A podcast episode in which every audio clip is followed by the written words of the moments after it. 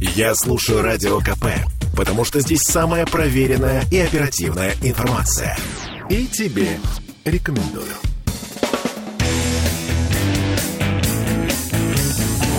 Где деньги, чувак? Добрый вечер, уважаемые слушатели. Это э, радио «Комсомольская правда» в Санкт-Петербурге, программа «Где деньги, чувак?» и я ее ведущий Дмитрий Прокофьев.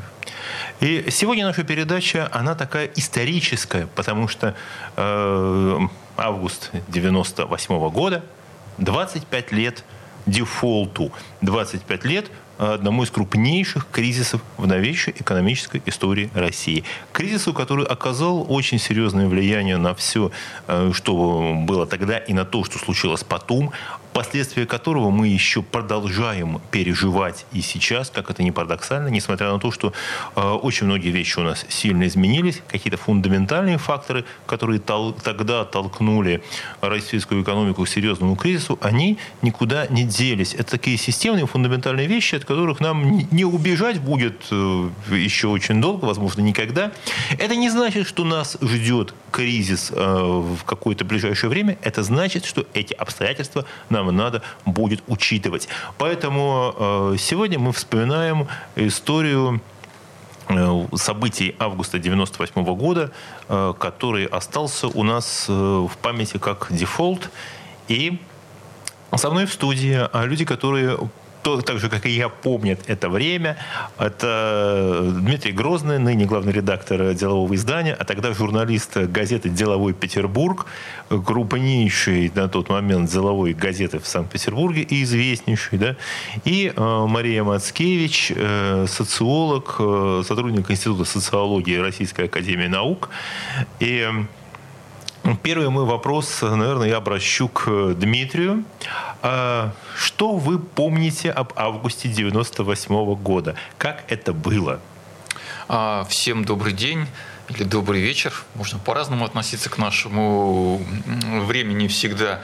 А, первое, хочется сказать, что страна Россия – это замечательная страна, в которой вообще никогда ничего не меняется. Вот здесь, вот э, так как мы находимся в студии а, э, радио «Комсомольская правда», это прежде всего еще... В Петербурге. Печат... В Петербурге. Печатное издание, и тут вот передо мной лежит одна из газет, на которую я читаю на обложке а, рубль испортился совсем, доллар 97.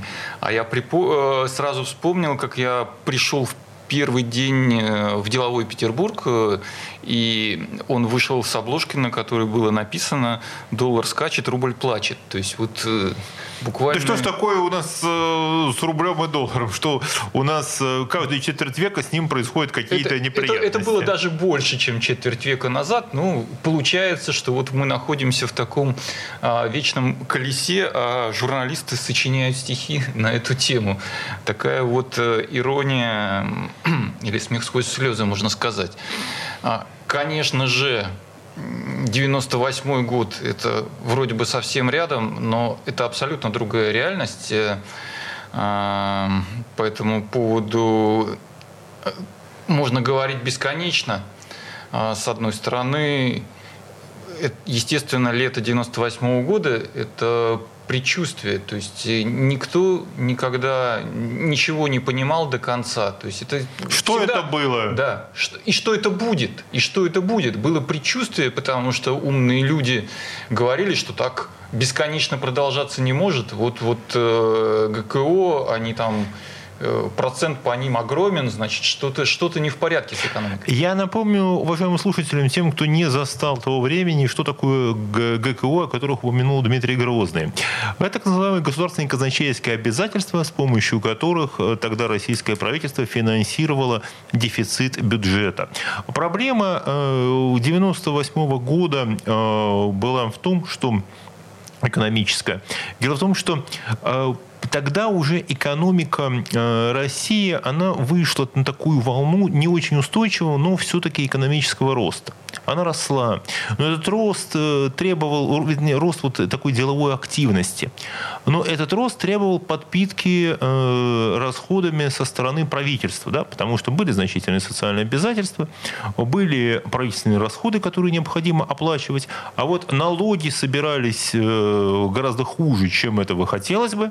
И и в то же время цены на нефть, да, цены они на нефть, начали падать. они начали, падать, причем они начали падать резко. Если сейчас российская экономика, в общем, сложно себя чувствует при уровне цен в там, в 70, 80, там, 60, 70, 80 это долларов. Было меньше 10 да? долларов. А тогда было меньше 10 долларов. Правда, с поправкой на долларовую инфляцию, конечно, сейчас можно сказать, что тогдашние 10 долларов это как нынешние, ну, наверное, 20, да, примерно тогда. Но, э, тем не менее, э, доходы падают. И для того, чтобы закрывать вот этот э, разрыв между доходами и расходами бюджета, правительству э, приходилось ну, брать в долг, выпуская государственные казначейские обязательства, их покупали, и покупали и российские, и иностранные инвесторы, но поскольку денег э, на обслуживание вот этого долга не хватало, приходилось выпускать новые обязательства, новые деньги еще под более высокие проценты. Если бы, допустим, доходы правительства выросли бы, да, или бы инвесторы были бы уверены, что рано или поздно правительство по своим долгам рассчитается, ничего бы страшного не произошло. Правительственный долг это, что называется, не катастрофа, если вам верят, что по этим долгам вы рано или поздно рассчитаетесь. Проблема в том, что в какой-то момент верить в это перестали. Э, Вопрос, Вопрос доверия – это вообще самый главный в экономике. Ну, собственно, да. Э, Мария, а что вы помните э, из э, вот, августа 98-го? Ну, это как раз тот пример, когда, ну, может быть, как и в отношении других событий прошлого, не очень стоит полагаться на собственные воспоминания. Они имеют тенденцию трансформироваться со временем. Потому что если мы, например, посмотрим ну, на данные общероссийских опросов, которые были в 98-м и вплоть до 2008 едва ли не каждый год э, повторялся вопрос, что вы помните про дефолт, считаете ли вы, что он закончился, вплоть до 2008 го эм, авторы таких опросов задавали вопрос, вы считаете, что он закончился? Закончился или еще нет. И что же люди отвечали? Я боюсь, что они говорили, нет, не закончился. Примерно, ну, чуть меньше половины отвечали да, что не закончился. И столько же примерно считали, что он может повториться в ближайшее время. Кстати, они не так уж ошиблись, потому что вплоть до 2008 этот вопрос продолжался, и, в общем, а в 2008 году случился очередной именно, кризис. Именно с, так. с падением цен на нефть. Именно так. В 2018 году, а потом случился перерыв в этих вопросах, и в 2018 понятно, что в юбилейный год э, снова спросили про дефолт. И э, что мне кажется важно во всех этих опросах, воспоминания, разумеется, трансформировались. Но что важно, что остается как впечатление, потому что люди, конечно, действуют не в соответствии со статистическими показателями объективными, а в соответствии со своим восприятием того, как э, они ощущают происходящее. Так вот, если спрашивать, что люди делали, то э, удивительным образом большинство отвечает, что они не делали ничего. И вот это самое главное в этом ощущении, что ты ни, ничего не можешь изменить, ты ни на что не можешь повлиять. Ну, понятно, что там еще и обстоятельства, ну, потому что те, у кого были деньги, у них хотя бы была эта проблема, они должны с ними что-то сделать, они чувствовали стресс от того, что они что-то с ними должны сделать. Но большинство людей говорили, что у нас как не было денег, так и нет – да, цены выросли, но что мы можем сделать? Видимо, это... также ответили бы и сто лет назад, и через сто лет также в России ответят на я, этот вопрос. Я вам больше скажу сейчас. Дело в том, что на самом деле очень интересный момент здесь есть о том, что мы помним, да, и как мы действуем, что мы будем делать. А есть такой замечательный экономист в Калифорнии, в Калифорнийском университете, в Беркли, Ульрика Мальмендер, которая прославилась своими исследованиями вот именно такого потребительского поведения э, на долгосрочном периоде. И она доказала на материале и на огромном массиве данных статистики 20 века, что вот стресс от пережитого экономического кризиса остается с человеком навсегда. Вот он всю жизнь, он и через 20 лет будет вспоминать вот этот шок бессилия, и он будет пытаться как-то переиграть заново, вот он что-то придумать, у него остается, что вот э, ощущение будет давить на его экономическое решение всю жизнь. Причем самое интересное, что Мармедер доказала, что вот э, члены э, Совета директоров банков Федеральной резервной системы, то есть это топовые звездные экономисты, богатые люди, успешные, да, вот знаменитые в Штатах, их э, несколько сот вот сменилось за последние 80 лет, они голосовали на вот заседаниях Совета директоров с учетом своего опыта юношеского. Если он попадал на какой-то экономический кризис, то, э, значит, он человек и через 50, и через там, 30, 40, 50 лет уже там достигнув там, очень большого успеха, он все равно это помнил и действовал вот так, что как будто он был. И даже вот Нобелевский лауреат Роберт Солоу в своем вот недавнем интервью, а ему почти 100 лет, он самый старый из живущих Нобелевских лауреатов по экономике, сказал, говорит, я, у него фантастическая совершенно жизнь, он, он, он бесстрашно сражался на войне, он стал Нобелевским лауреатом, он там создал научную школу, он говорит, я никогда не забуду 29-й год, и я никогда не забуду депрессию, когда я был ребенком, как мы это переживали. Всю жизнь я в своей научных ему работах... было лет 5-6 э, Ему момент. было... Нет, ему было лет... Э, да, что-то около этого, да, там 10-12, вот это начало 30-х годов в Америке. Я не забуду это никогда. Это прошло со мной на всю жизнь. Вот это ощущение. И говорит, во всех моих экономических работах я все время пытался создать теорию, которая позволила бы вот не испытывать этого страшного чувства бессилия, э, вот рабочего человека, да, у нас такой достаточно простой семьи, когда вдруг ты понимаешь, что нет работы, нет денег, нет ничего, и ты понимаешь, что ты не можешь ничего этого сделать. Я всю жизнь искал ответ на этот вопрос, который, ну вот в итоге привел его к Нобелевской премии. Э, мы продолжим через несколько минут. Где деньги, чувак? Слухами земля полнится. А на радио КП только проверенная информация. Я слушаю «Комсомольскую правду» и тебе рекомендую.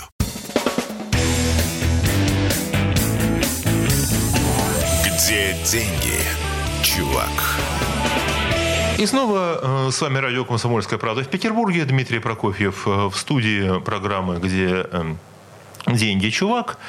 Со мной э, деловой журналист э, Дмитрий Грозный.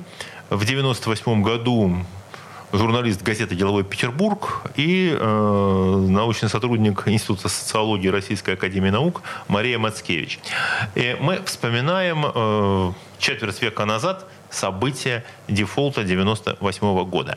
Э, Дмитрий, мой вопрос к вам. А как реагировал тогда бизнес, с которым, о котором вы писали и с которым Деловой Петербург взаимодействовал? Хорошо, все-таки два слова скажу. Потому Скажите. что все было неожиданно. Потому что э, у делового Петербурга в то время была э, прекрасная традиция, когда раз в год э, вся редакция выезжала куда-то в какое-то место. А, и так как тогда Деловой Петербург входил в шведский издательский холдинг, то как это давно было, это было? Да, это было. И в, 90, в августе 98 года ровно в эти дни случился корпоративный выезд в Швецию. Газета выходила три раза в неделю, и была возможность там на 2-3 дня вывести всю редакцию. И ровно вот в то время, когда случился дефолт, а, газета туда целиком уехала. Это говорит о том, что, конечно же, до конца никто э, не мог предвидеть, что вот это вот, вот грохнет естественно, ну, передвинули Простите, бы на другое время. оказались без сапог. То есть даже на уровне, в общем-то, топовой деловой газеты, которая главной, главной деловой города. газеты города, которая, естественно, имела там определенные инсайды, источники, общалась с высокопоставленными лицами, да, поэтому, то есть даже не было ни намека, что может что-то произойти. Намеки и... были, естественно, ну, до конца были, да. все-таки верили то, что вот вышел Ельцин 14 августа, сказал, что ничего не будет. Э, Девальвации не будет, рубль будет будет стабильным, я это помню как сейчас. Потому что я тоже тогда принял чрезвычайно неудачное решение. Дело в том, что я э, как раз тогда решил сменить место работы. Э, и я работал тогда вот в аэропорту Пулково, после 10 лет работы в Пулково, там, в общем-то, дослужился до вершины, как и на тот момент своей карьеры, потом уже получил вот э, образование и решил, что ну вот теперь-то на пике экономического роста я нашел новое рабочее место. Я сейчас туда выйду, и вот там все будет хорошо. Я пришел на это рабочее место. Вот, и нет, меня, не, меня взяли, меня человек выполнил свои обязательства. Но зарплата на этом новом рабочем месте оказалась в долларовом выражении в 10 раз меньше той, чем на которую я в тот момент уходил. А -а -а. Да? При том, что девальвация была только в три раза. Вы знаете, э, Дмитрий, наверное, в течение 10 или 15 э, лет после 98 -го года, общаясь с различными бизнесменами, неизбежно возникал вопрос, как вы пережили кризис. И я, наверное, десятки раз э, слышал истории про то, как мы 15 августа или там 16 августа заключили какой-то долларовый контракт. Нашли время, да. Да. Э, проект и После 17 августа обязательства по этому контракту выросли, соответственно, в 3-4 раза. В 3 или в 4 раза. Конечно же, такой шок получается. Вы в нем были не одиноки. Да, но это слабое утешение, э, конечно же. Э, Мария, э, вопрос тогда к вам. А вот в вопросах и в исследованиях, которые вы проводите, зависит как-то отношение к 98 году от, ну, скажем так, социального статуса? Как там предприниматели приходят по-разному? Э, зависит, но э, немного э, не прямым, не очевидным образом. То есть сказать так, что все, например, кто сегодня ощущает себя благополучными, состоятельными, там, здоровыми счастливыми, как-то лучше относятся к дефолту, чем люди на противоположном полюсе, нельзя. Тут еще что важно. Ведь э, проблема в том, что когда мы что-то говорим публично, ну, например, вспоминаем какое-то событие, и у нас есть такое представление, что, в общем, это событие трагическое, и оно на всех или на большинство повлияло каким-то негативным образом, то если мы говорим, что а нам-то от этого было хорошо, э, или мы, по крайней мере, выиграли от него, э, то это выглядит таким вызовом общественному мнению. Э, и, в общем, люди иногда не хотят говорить о том, что лично они выиграли. То есть, ну, например, в вопросах э, меньше 5% людей говорят, что они в каком-то смысле выиграли от этого дефолта, от кризиса. Но э, проблема еще и в том, что на наши воспоминания накладывается вот эта рамка, когда все вокруг вспоминают что-то как трагедию, мы сами трансформируем свои воспоминания совершенно искренне, мы при этом не лжем мы начинаем выделять то, что соответствует общему восприятию, и забывать, искренне забывать, то, что этому не соответствует. То есть очень важно, что ну, вот даже сегодняшние благополучные люди, когда они вспоминают о своем детстве э, в 90-е годы, они стараются выбрать те моменты, которые соответствуют образу 90-х, как тяжелому времени, бедному, трагичному, когда все вокруг страдали, и люди стараются и в своем прошлом найти что-то трагическое, что соответствует этому образу. Даже если в этот момент они жили вполне благополучно, в успешной благополучной семье, но для того, чтобы вот этот образ не так э, ну, демонстративно отличался от общего, они вспоминают именно это. И в этом смысле 98-й, он, так сказать, завершил в памяти большинства весь период от перестройки до конца 90-х годов. Это такое длинное социальное время, когда 90-е это и перестройка, это и начало 2000-х, это все воспринимается как единое такое пространство 90-е годы, где дефолт – это такой маркер, как апофеоз всего плохого, что случилось в 90-е. А, а я хочу добавить не о образах или впечатлениях, а о фактах.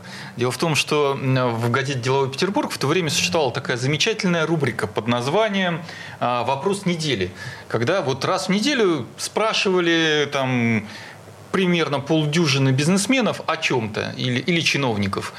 Самые-самые разные вопросы. Я помню, как э, в этой рубрике там, в 90-х годах, в частности, там, Владимир Путин на какой-то вопрос отвечал. А, и вот сегодня утром э, никакого интернета не было, было, было была только бумага, и я вот нашел э, пару старых этих вопросов недели э, в своих вырезках. Вопрос недели. Какое событие вас порадовало, несмотря на финансовый кризис? То есть вот спрашивают. вот конкретно я, крупный менеджер, которого спросил конкретно я, очень, он давно живет в Лондоне, что он мне тогда ответил? Что вас порадовало? Купил себе швейцарские часы. Если бы не кризис, никогда бы этого не сделал. Теперь смотрю на них и радуюсь. Да, вот... хорошо сказано. Э, Мария, вы хотели дополнить? Э, я хочу сказать, что когда мы принимаем решение, мы чаще всего основываемся не на фактах, а именно на впечатлениях, которые могут быть, э, наоборот, противоположны фактам. Это вот то, что вы, Дмитрий, как раз рассказывали про Солоу, но есть знаменитая работа Гимпельсона и Трейсмана 2015 примерно года. Владимир Гимпельсон, это Высшая школа экономики экономики. Высшая да, да, школа экономики. Директор Института труда. Да, совершенно верно. Они опубликовали очень хорошую работу, которая получила международную премию, э, о том, как люди э, воспринимают на огромном массиве э, международных сравнительных данных за длинные периоды как люди воспринимают, например, экономическое благополучие, неравенство, вот то, что называется индексом Джини.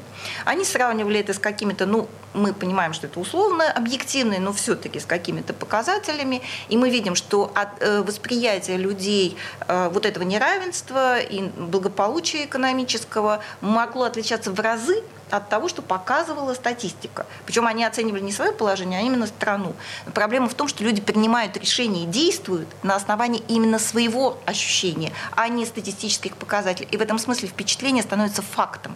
Потому что люди действуют в соответствии с этим а не с э, статистикой, которую им, возможно, публикуют э, или они говорят в средствах массовой информации. Статистики вообще в России верят э, с большими вопросами.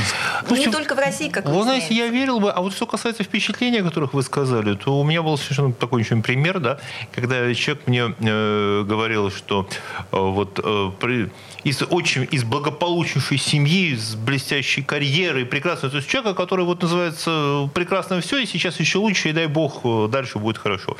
И вдруг какая фраза была в разговоре, говорит, я в 90-е полы мыла. Там не могло быть никакого мытья полов. Там была прислуга даже еще в 80-е, в советские. Но у человека осталось искренне. И потом, когда я сказал, ну, ну такого не могло быть, и мне ответил, ты знаешь, конечно, этого не было, но я так буду говорить. Вот я так буду говорить. Я не могу этого не сказать. Вот, конечно, это интересно, потому что вот эта история о том, что э, впечатление о каких-то событиях да, становится для нас важнее самих событий. И э, вот они становятся важнее фактов, важнее цифр, потому что потом мы принимаем решения, связанные, скажем так, с фактами и цифрами на основании того опыта, который мы когда-то пережили и который, как нам кажется, нам было правильно пережить. То есть мы на самом деле будем вспоминать и действовать даже э, кто-то, кто и не сильно пострадал от этих, а было, а было и такое, да, и масса людей, которые в те же самые, как там, 90-е, да, она сделала блестящие карьеры, и, в общем-то, вся нынешняя э, политическая элита России, она прямо вот оттуда, да, если бы не события 90-х, вряд ли бы мы увидели очень много людей на тех постах, на которых они сейчас, именно вот эта трансформация вынесла их наверх, и тем не менее все говорят, нет, это было какое-то вот ужасное время, и дефолт оказался его апофеозом, о котором мы вспоминаем 25 лет спустя. Но с этим дефолтом есть еще одна маленькая тайна, о которой я расскажу после короткого перерыва. Где деньги, чувак? Я слушаю Радио КП, потому что здесь самые осведомленные эксперты. И тебе рекомендую. Где деньги, чувак? И в студии «Радио Комсомольская правда» а, мы продолжаем а, нашу беседу о событиях августа 98 года, а, как раз в годовщину дефолта 17 эм, августа 1998 года, которое было объявлено правительством. Вместе с Дмитрием Прокофьевым в студии Э, Дмитрий Грозный, в то время журналист Делового Петербурга, и Мария Мацкевич, э, социолог, научный сотрудник Института социологии Российской Академии Наук. И в предыдущей части нашей передачи я сказал, что хочу рассказать маленькую тайну, связанную с событиями дефолта, но прежде чем я ее вам открою, я э, спрошу уважаемых коллег. Э, Дмитрий, а вы помните тогда правительственное заявление, которое было сделано 17 августа? Ну, плюс-минус в каких-то выражениях. Я скажу проще. Было ли там сказано слово «дефолт»?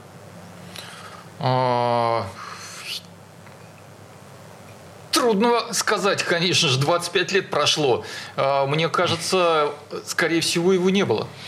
Мария. Мне тоже кажется, что не было, но я, разумеется, не помню. Его точно не было. Больше ну, того, то мы... больше того, заявление правительства было составлено в таких обтекаемых выражениях, что люди даже не сразу поняли, очень многие, что, собственно, произошло никакого такого как бы трагизма. Знаете, знаете, товарищи, у нас э, вы будете смеяться, но нас постигло большое несчастье. Нас опять постигло несчастье. Случился Нет, ничего подобного не было. Это было очень такое корректное, выдержанное заявление, которое говорило о том, что... Чтобы не пугать граждан. Нет, абсолютно. Никто никого не пугал. Что выплаты по государственным казначейским обязательствам приостанавливаются. Торги также. Государственные облигации будут переоформлены в новые ценные бумаги, то есть долги реструктуризации. То есть, ну, ну что здесь такого страшного, да? Было Какие-то объявлено... технические процедуры. Какие-то технические происходят. процедуры. Вот вместо одних бумажек каким-то богатым людям выдадут другие бумажки. У тебя есть ГКО? Нет, я слова такого не знаю, большинство людей. Да? Дальше. В стране объявляется мораторий на возврат кредитов от нерезидентов по сделкам на срочном рынке и залоговым операциям. То есть бизнесу тоже запретили платить по своим долгам. Как бы, пока никто ничего не платит по долгам. Представляете, как сейчас бы вздохнули, если бы люди сказали, что не надо платить ипотеку. Да, объявляется, что долги вам... А, демонстрации с радостными лозунгами вышли бы на Невский проспект. Конечно. И дальше объявление о том, что Центральный банк переходит э, к политике плавающего курса рубля и расширяет валютный коридор. Дело в том, что тогда э, доллар был стабилизирован, зафиксирован на около 6 рублей, да, вот стоил курс.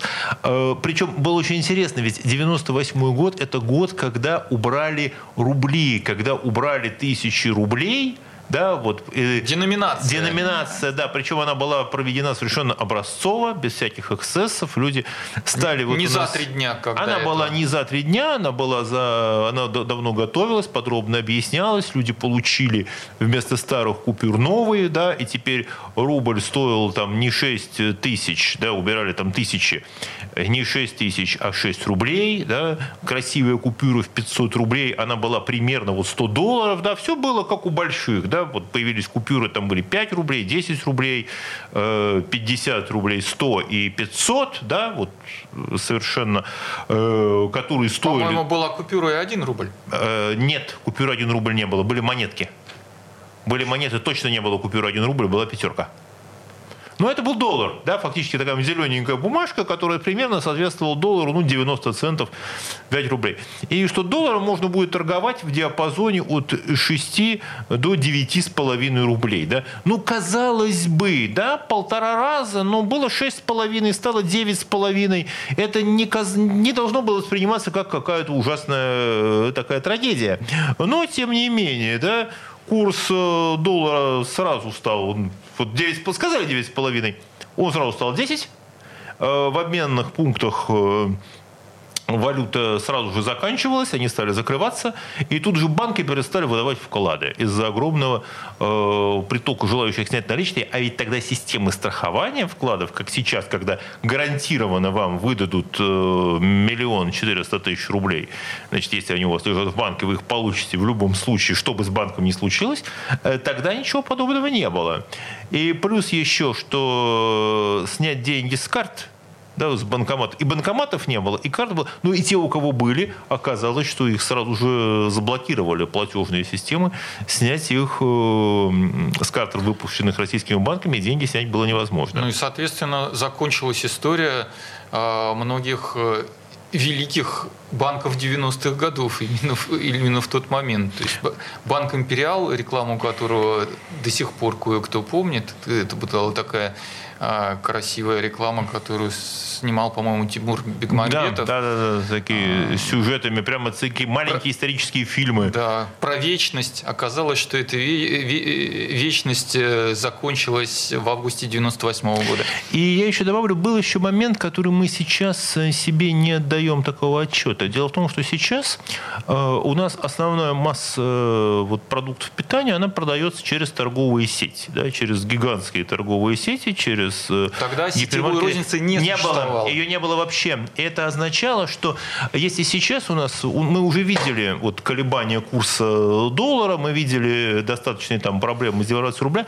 но мы не видели резкого всплеска переписывания ценников в торговых сетях. Они так не работают. Да, вот ну, торговые... Потому что не было торговых сетей. Пятерочка да. возникла только в 99 году. В 99 году, да. А И тогда первым делом в магазинах, вот, которая была масса там магазинчиков, магазинов побольше, поменьше, ларьков, где было на полках огромное количество импорта. Первое, продукты просто исчезли с прилавков, то есть люди приходили, а в общем-то уже 97 год, это время, когда казалось, что вот такой вот товарный изобилие, и вот этот конец 80-х, когда исчезли продукты, это никогда не вернется, и вдруг люди увидели опять пустые полки, опять переписанные ценники. Мне кажется, у меня вот, вот это вот впечатление 98 -го года, когда заходишь в Елисеевский магазин, и там а, одна только соль, больше ничего. И вдруг, да, как 10 лет назад, вдруг такое впечатление, конечно, ну, было... Это было, конечно, коротко, очень короткое. Коротко, буквально, несколько, буквально несколько дней, но это тоже было впечатление э, не для слабонервных. Если говорить глобально, то как раз одно из порождений кризиса 98 -го года – это рождение торговых сетей. То есть это непосредственное следствие его. Э, все нынешние великие сети, то есть огромные сети «Магнит», «Пятерочка», «Лента», и так далее и тому подобное, они родились и задумывались именно в 98-99 годах. Да, и надо сказать, что а, правительство придает до сих пор очень огромное значение торговым сетям, которым много что сходит с рук – да, и несмотря на всю критику в отношении торговых сетей, в общем-то, правительство их на высоком уровне поддерживает. Почему? Потому что отдает себе отчет, что пока торговые сети обеспечивают вот основную массу продуктов питания, на них можно там, надавить, с ними можно договориться, они имеют там долгосрочные контракты на поставку этих продуктов, они имеют значительные денежные средства, они могут себе позволить, э, что называется, держать цены или там резко их не повышать в ответ на колебания э, курса рубля, что мы, в общем, и наблюдали полтора года назад, да, когда э, резкий подъем э, курса доллара в марте 2022 года, в общем, он не привел к коллапсу торговли и не привел к тому, что вот, ну, продукты исчезли. Да. Как, да, Я Дмитрий. как раз по этому поводу хочу вспомнить еще один из вопросов недели, который задавали в 31 августа 1998 года. Что вы сделали, чтобы смягчить воздействие кризиса на ваш бизнес?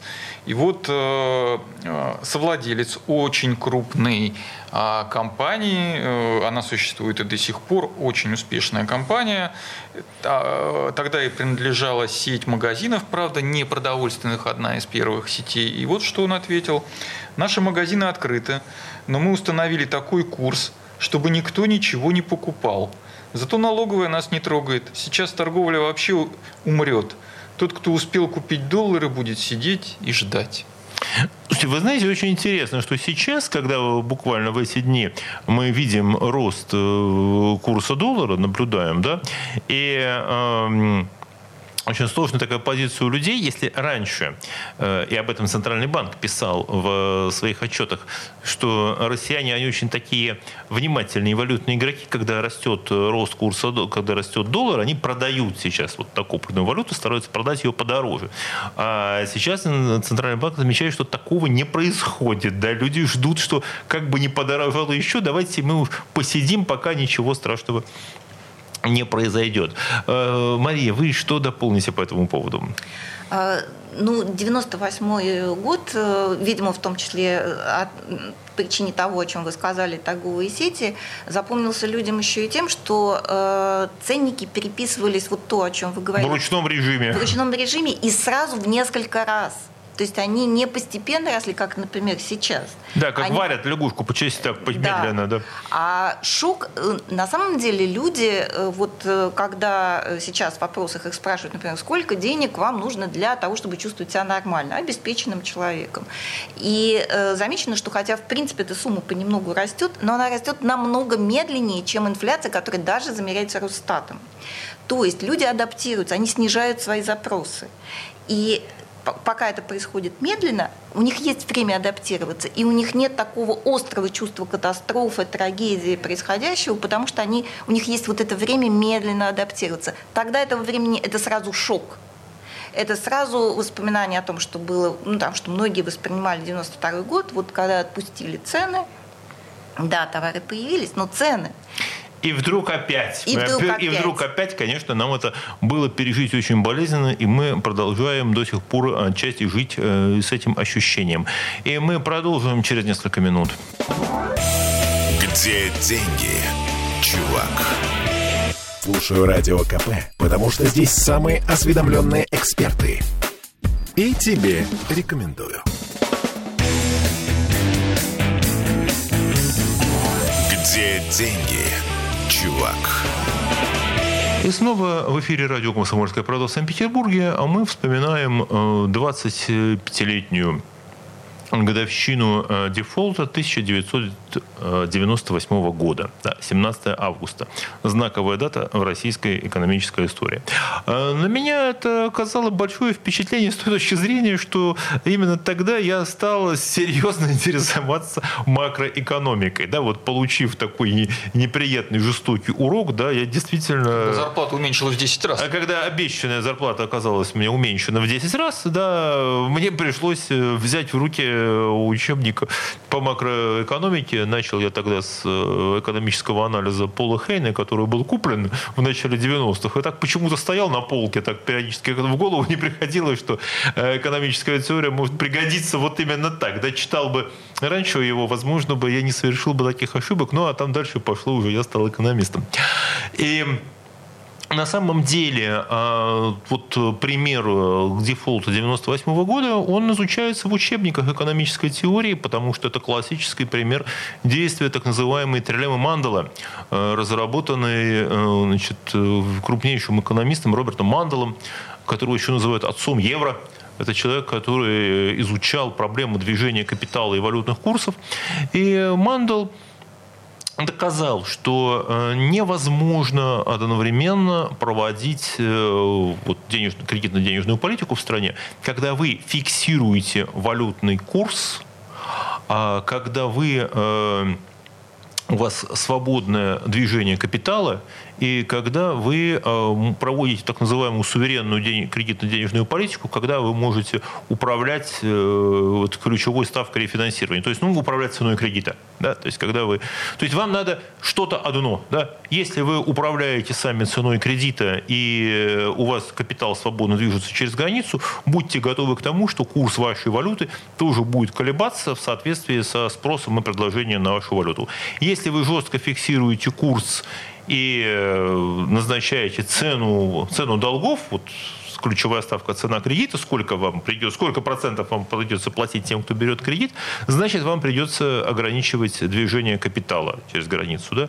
Или если вы, э, у вас свободный э, курс, если, не так, если у вас фиксированный курс, если у вас свободное движение капитала, это значит, что цену долгов в вашей стране да, будет определять кто-то третий. Да? Ну, классический пример, вот ситуация, когда у вас стабильный курс плюс-минус, там чуть-чуть колеблется, и капитал свободно ходит через границу, а вот э, э, цену долго определяете не вы, это Европейский Союз, да, где Европейский Центральный банк определяет, сколько будет стоить кредит в, там, и во Франции, и в Германии, и в Италии. Да.